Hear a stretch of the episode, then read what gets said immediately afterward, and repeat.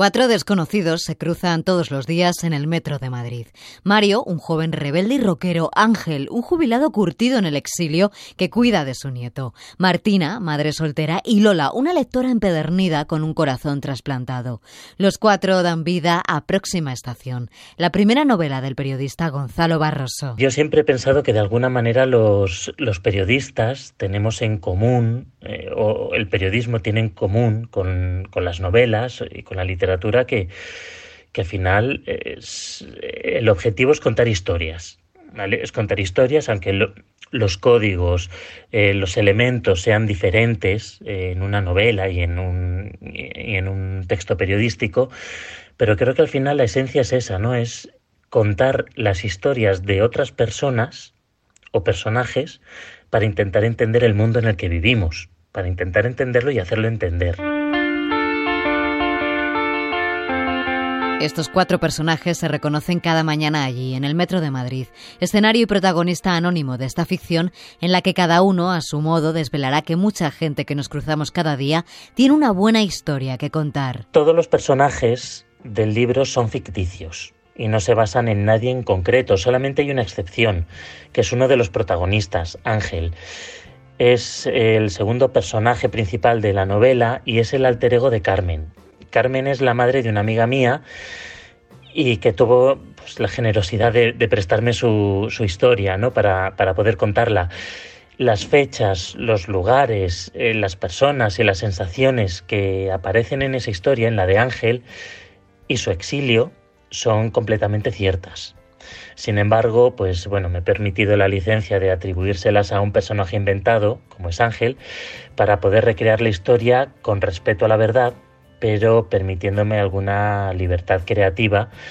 Y en el resto de la novela, pues sí que puede haber pinceladas de realidades propias y ajenas, pero, pero los personajes son completamente inventados. Como cada mañana, la alarma del teléfono sonó puntual a las 7.40. Al contrario de lo que le sucedía a la mayoría de personas, el despertador representaba la mejor de las señales para Mario Rey.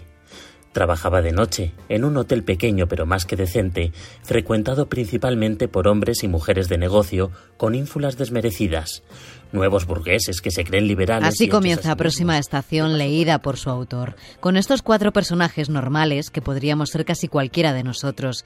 Y esa es una de las premisas de la novela, cómo en la normalidad podemos encontrar personas con historias que merecen ser contadas. La novela yo creo que surge de la cotidianidad.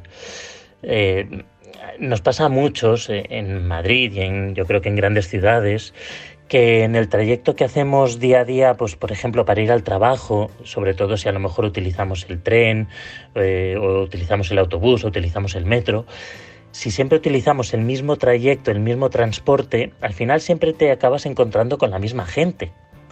Y al final, obviamente es gente con la que, a la que no conoces, con la que no interactúas, pero sí que la reconoces acabas como construyendo una personalidad o acabas mm, eh, pues mm, prefigurando ¿no? Eh, cómo son esas personas incluso si puedes volar la dejar volar la imaginación puedes puedes incluso ir más allá y pensar y bueno y, adentrarte ¿no? en, esa labor de y cómo será y qué pensará y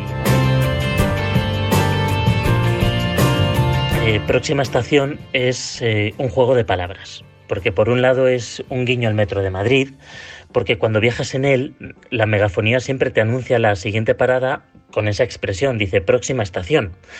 Y al mismo tiempo también creo que define muy bien lo que es la novela, porque a lo largo de, de, la novela vamos acompañando a los cuatro personajes protagonistas en su trayecto por el metro y vamos conociendo su historia parada a parada y de alguna manera al final les vemos dirigirse hacia la que puede ser la próxima estación de sus vidas. Próxima estación, publicada por Loto Azul, se presenta ante sus futuros lectores este martes 14 de noviembre a las seis y media en la Biblioteca José Saramago de Madrid. Su autor, Gonzalo Barroso, hablará de lo extraordinario de las personas normales.